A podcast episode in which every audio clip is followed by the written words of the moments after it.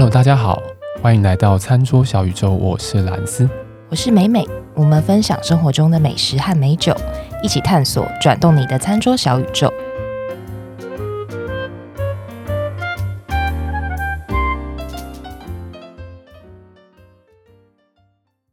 哎，美美，我们前阵子的集数，我们有一集不是在讲那个久保田的签售吗？对，微醺日日，对，那集大受好评哎，自己说的，我们自己说，美美，我们获得了广大的回响。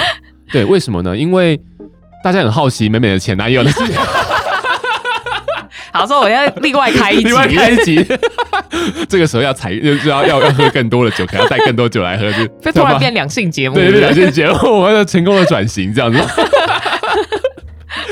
那一集我印象蛮深刻，就是因为那个是我们第一次讲日本酒了，对对，那我们也是很努力的想要把它讲得很有趣，然后不这么的难懂，嗯，对，所以我蛮有这个印象的。然后我们今天这个集数是要讲餐厅嘛，我想说，哎，那刚好前阵子就是讲了这个日本酒，我觉得。可以顺着这个再往下来跟大家做分享，这样子。所以我今天呢，餐厅的部分我会先跟大家分享一下，就是台湾的日系回转寿司。那其实这些店大家都是耳熟能详的，就是比如说寿司郎啊、藏寿司啊，跟可能不是这么多人听过的，有一间叫和点寿司。对，我跟你一起去和点。嗯，我今天也是第一次听到，今天第一次听到吗？这个店，当然我们后面等下会讲，它在台湾的分店没有很多，但因为它蛮特别的。嗯，那。在讲回转寿司之前呢，我想要稍微带一下这个回转寿司它是咋怎么来的？嗯，怎么来的？为什么突然怎 么来的？山东腔。不管，反正就是对它咋么来的。对，好，回转寿司它其实是日本发明的嘛，因为当然就是寿司也是日本人独创的一个料理嘛。回转寿司呢，它据说是在一九五八年的时候诞生的。原本其实就有寿司店嘛。那只是说回转的这个概念加到寿司店，变成回转寿司。这个第一间店呢，其实在一九五八年，它是由大阪的一间回转寿司店叫原路寿司。哦，对，这间店首次有这样形态的经营模式，这样子。那它当时造成了一些蛮大的回响嘛。最大的不同就是它有那个轨道嘛，对，很有趣，走来走去嘛，对不对？那个轨道，然后据说那个轨道，它当时的那个这个原路寿司的那个老板啊。他有这个想法的原因，是因为他看到了啤酒的生产线的输送带。Uh, 对，他因为这个东西，所以他起心动念，就是说，哎，好像可以用在某些地方这样子，所以他就自己研发了这个输送的系统。然后那个系统后来也注册了专利。嗯，同样这一个呃原路寿司老板啊，刚没有讲他的名字，他叫白石一明。所以白石先生呢，他后来。又过了几年，他其实也发明了，就是像我们去那个回转寿司店的时候，会看到那个加茶粉在茶杯里面，然后对，按一个地方，他会给你热水，嗯，那个系统其实也是他发明的。哦，哇，好有才华的人哦，真的很酷。对，然后现在原路寿司这间店啊，其实也还有在营运，而且他也是，我觉得好像这个名字好像有听过。对，它其实就是在大阪这样，然后它还有其他的分店。这个发明呢，其实也蛮具有意义。从某个程度来讲，就是说他把在当时哦，一九五零年代、六零年代那种。寿司啊是比较偏高级料理的这种感觉，把它给大众化。嗯，二零一七年的时候，他们全日本回转寿司的市场的规模就五千亿的日元，哇！所以相对就大概是一千多亿的台币这样。哇，好惊人哦！对，所以这也是一个很典型的例子嘛，这样讲就是一个小小的发明。好，那么所以我们今天呢，回转寿司的部分，我们在台湾寿司郎跟藏寿司，其实大家应该蛮熟悉，因为全台的分店也蛮多的。寿司郎的特色就算比较说。菜单变化很多，更新的频率好像也蛮高的，我自己的感觉啦，是我自己的感觉，嗯、所以它的食材的组合也是比较多的，品相很多，嗯，然后它也会有比较多的那种限定的食材。爬了他们家的资料才发现说，哎、欸，他们的鱼货会是在他们的店里面做调理，嗯，在店里面他才开始来切啊，来开始把它退冰啊，怎么样之类的等等的。然后它的价位基本上就是大家应该也都很熟悉，是呃四十元以上啊，或六十八十啊等等的，也是真的蛮亲民的。对啊，我看到美美好像眼睛有点恍惚，是没有吃过。没有，我没吃，对我没吃过。您真内行，你怎么知道？有啊，把你背后三只箭。藏 寿司有啦，寿寿司郎我就没有。对，没有。你刚刚讲三家，我只吃过藏寿司。哎、欸，不过藏寿司，藏寿司很值得讲，是因为它是其实是最早进来台湾的日系的回转寿司店。它二零一四年就在台湾第一间店这样子。我也是记得那个时候，哇，那时候排队很夸张，对，现在还是在排队，但那个时候的排队真的是超扯，对，很夸张。对，我还记得在松江南京，没错，在我前公司附近。哦，听到前面是不是前公司哦，前公司前公司附近，好好，我觉得这个真的很值得讲一集，没有啦。OK，好，那我们刚好就讲到藏寿司嘛，藏寿司它就是基本上就是它的特色，大家应该会记得，就是它有一个食材保鲜的一个叫保鲜菌。嗯嗯嗯，对，它有一个盘子嘛，它在轨道上面走，它都放在那个一个盖起来的那个那个保鲜，对对对对对。尤其现在又疫情的关系嘛，对，其实那个东西变成说是一个会让消费者安心很多的，嗯，而且它有扭蛋呢。对对对，这是接下来要讲的，它就是会有扭蛋，可以把你的你就吃多少盘，有五盘为单位去去玩扭蛋，嗯，对，这个也是藏头市很特别的地方。然后这个扭蛋呢，小朋友应该超爱的吧？所以我就会觉得藏寿司很适合家庭。当然，当然不是说寿司郎不适合，而是说应该会有很多的小孩子，因为想要那个扭蛋，很嗨，然后很开心，然后就是在那边可以营造出一个很和乐的那种家庭气氛，这种感觉。所以我觉得藏寿司也是很有特色的一间店。然后说到这个扭蛋啊，我自己有些时候觉得，哎呀，怎么丢盘子丢丢啊，就不会中。嗯，查网络中奇怪是大家是是不是都没怎么在中？然后后来发现说，哎，有一个说法是说，你大概二十五盘会中一个。二十五，你要吃的够多了。对，等于是说，你除非是家人一起去啊，不然你如果说一两个人去，你吃二十五盘，你吃给我看，对不对？又不是喝二十五杯酒，对不对？你是二吃二十五盘，对啊。中奖的平均就在这二十五盘，你可能会中一次之类的。平均来说，这个是一个说法，我也不知道是不是真的。对，我们也欢迎藏寿司如果有相关的人士有听到这集的话，也可以出来做一下说明。没有啦。另外一个蛮有趣的点是，它的扭蛋啊，听说吧台位的中奖几率比较高哦，还有这种事？听说是因为为了让一个人去吃寿司的人，哦、他也有机会中奖哦，听起来蛮公平的。但我也不知道是不是真的，只是说有查到这个很有趣的一个趣闻这样子，所以他们也很常做异业合作嘛。嗯。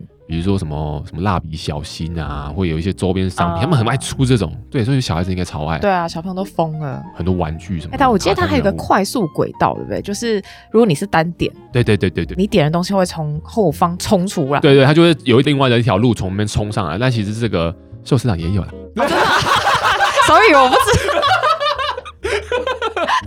我很抱歉，没有了，没有了，没有。但是我觉得那个真的超酷了，我觉得那个发明真的超酷。因为原本啊，其实最一开始，我还记得好久以前吃过回转寿司的时候是没有那个东西。对啊，或包括你在吃台式连锁店的时候，也没有看到这东西。第一次我玩了好几次，然后我还录影，还录影。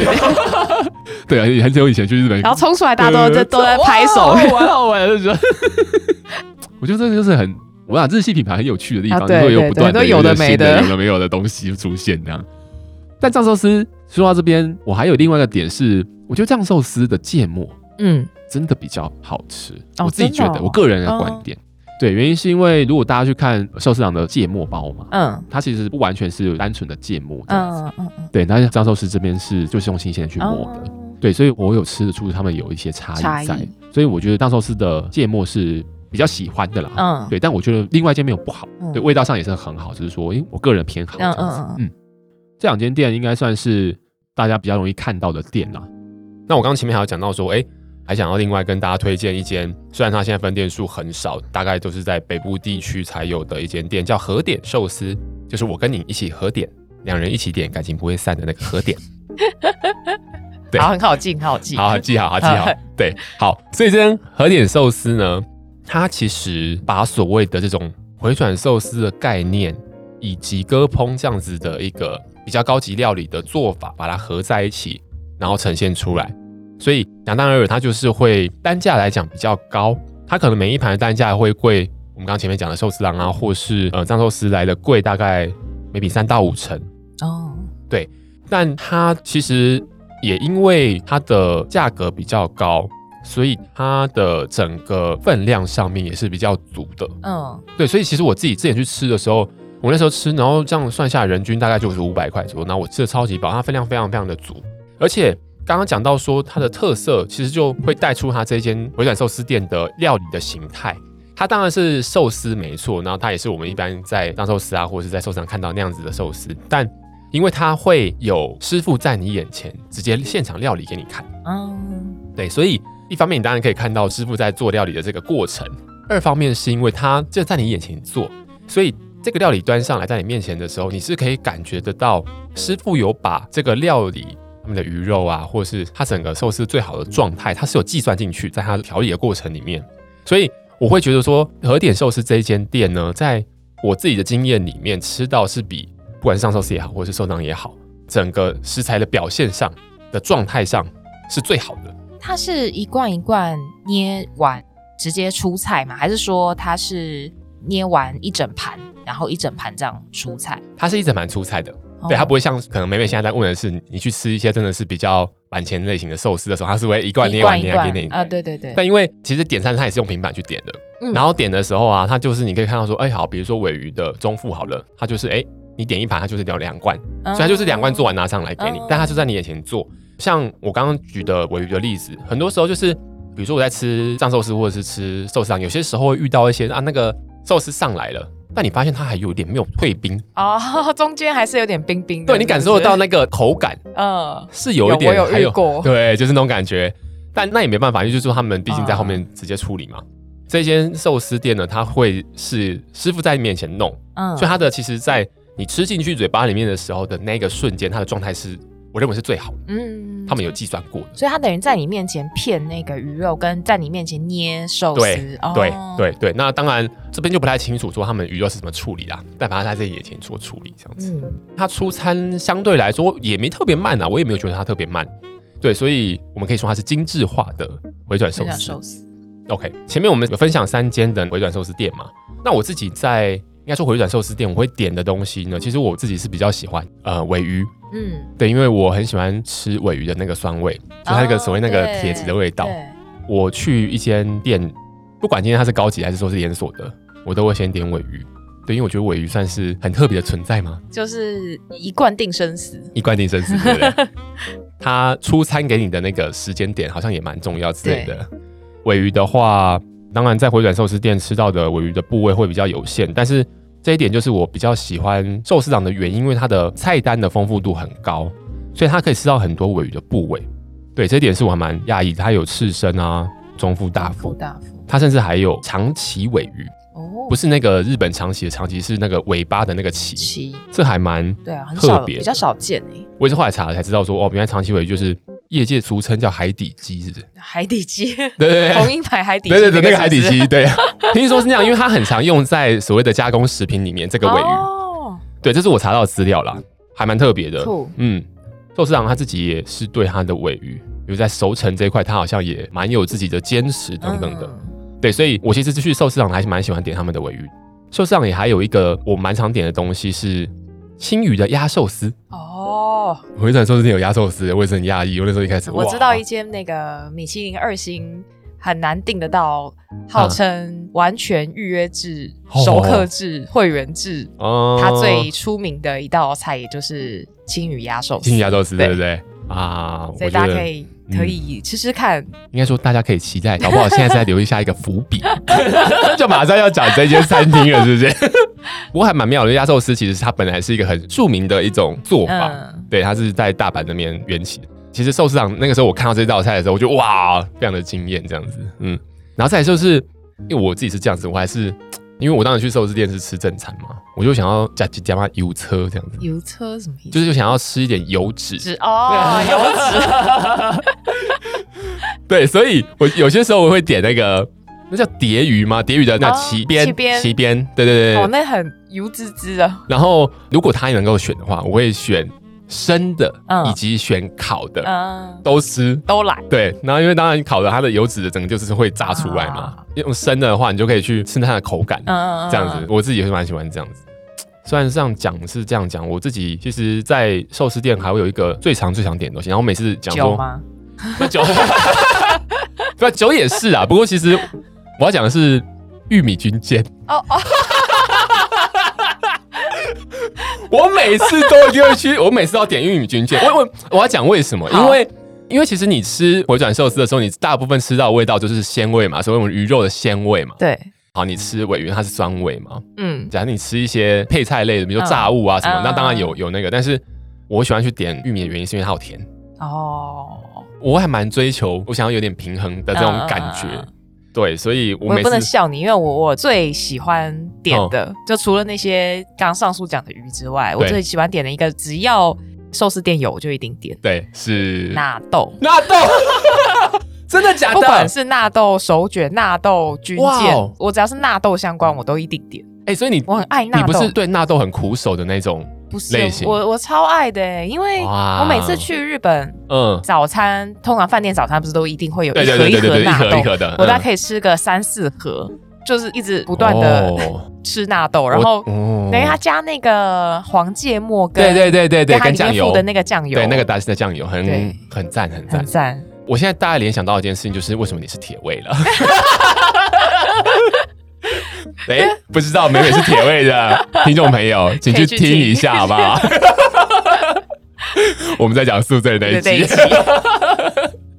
哎，纳豆是对身体很好的东西啊，对啊，而且你一定要把那个纳豆就是打到，就让它那个牵丝的状态是丝越多越好，饱满的这种状态。对对对，我也听过这个说法，我每次也是拼着命在搅。对，然后不是还有很多种机器嘛，就是说日本的那种，就是有那种帮你搅纳豆的机器，好酷。对，搅到它整个真的是不成人样那样子，不是不成纳豆样。对，反正就非常的丑，非常的丑样。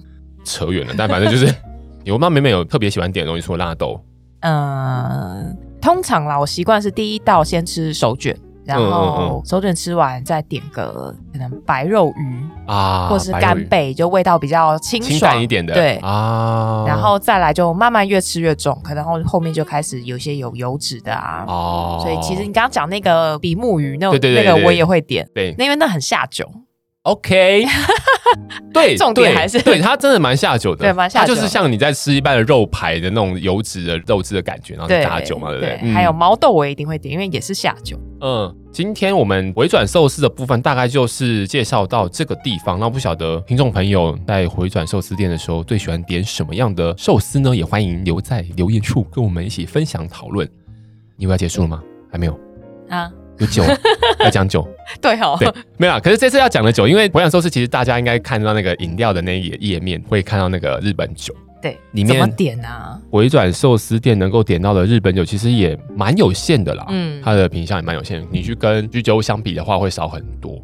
大家在那边都可以点到的，应该都是以普通酒为主。不知道大家还记不记得，我们之前有讲过，有所谓的特别名称酒或是普通酒。回转寿司店应该都是以普通酒为主。呃，你基本上可能会看到一些品牌，不外乎什么大关啊，还是月桂冠啊，月桂冠啊，对，或者菊正宗啦，或者是他根本就没有写品牌，就写什么日本清酒什么的。嗯，对，我觉得在回转寿司店的话，如果要点清酒，我觉得不用犹豫就点下去就对了。对，一来你选择少了啊，二来是因为普通酒的特性的关系，其实它非常非常好搭餐。对，那我们之后可能也会呃花一个集数来讲一下普通酒这样子。如果大家在就是回转寿司店的话。如果想要搭搭看，除了啤酒以外的选择，就是用力的、勇敢的给它按下去、点下去，日本酒就不会有错，对，绝对会搭。OK，好，那我们今天的节目就大概到这个地方。然后，如果喜欢我们的节目的话，也欢迎把我们的节目给分享给你身边的朋友。如果听众朋友想要对我们上片的资讯或我们在节目里面有讲到的相关的内容呢，呃，想要知道更多，那也欢迎大家去追踪我们的 IG 以及脸书的账号，我们都会把我们账号相关的资讯放在我们的说明栏。对，然后记得给我们五颗星，星对，或留言跟我们做分享、按赞。好吧，那今天就先介绍到这个地方，我们下一期节目再见喽，拜拜。拜拜。